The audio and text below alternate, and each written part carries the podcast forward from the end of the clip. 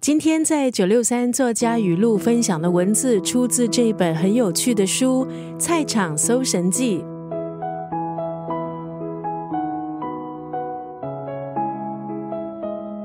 旅行的时候，我都很喜欢逛菜市场。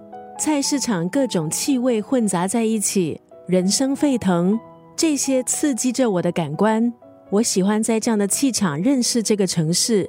我想这本书《菜场搜神记》的作者苏林或许也和我一样，他是九零后的台湾作家，艺术大学戏剧系毕业，脚踏剧场和菜市场，不会做菜，但是总爱往菜市场跑。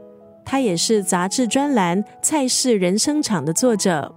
当初只是为了要觅食走进菜市场，作者苏林却被种种荒谬可爱的手写牌还有摊主所吸引。他上菜市场总是忘了带钱，可是却常常背着相机，怡然自得的样子，也让菜贩们对他非常好奇。这本书《菜场搜神记》，书如其名，带你逛三十一个不同的菜市场。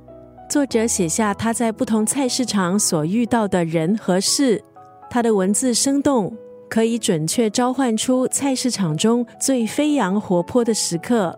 也成功带出菜市场的庶民风采、生活气息，还有摊贩们、顾客们的幽默感。在他的笔下，砧板成了舞台，金句连连的鲜肉摊老板简直成了民间的莎士比亚。今天在九六三作家语录就要分享这段文字：跪谢今日的巧合，不为错过的可惜，记录每一次的不期而遇。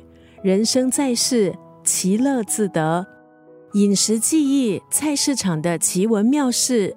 如果你也好奇，可以翻一翻这本《菜场搜神记》，跪谢今日的巧合，不为错过的可惜，记录每一次的不期而遇。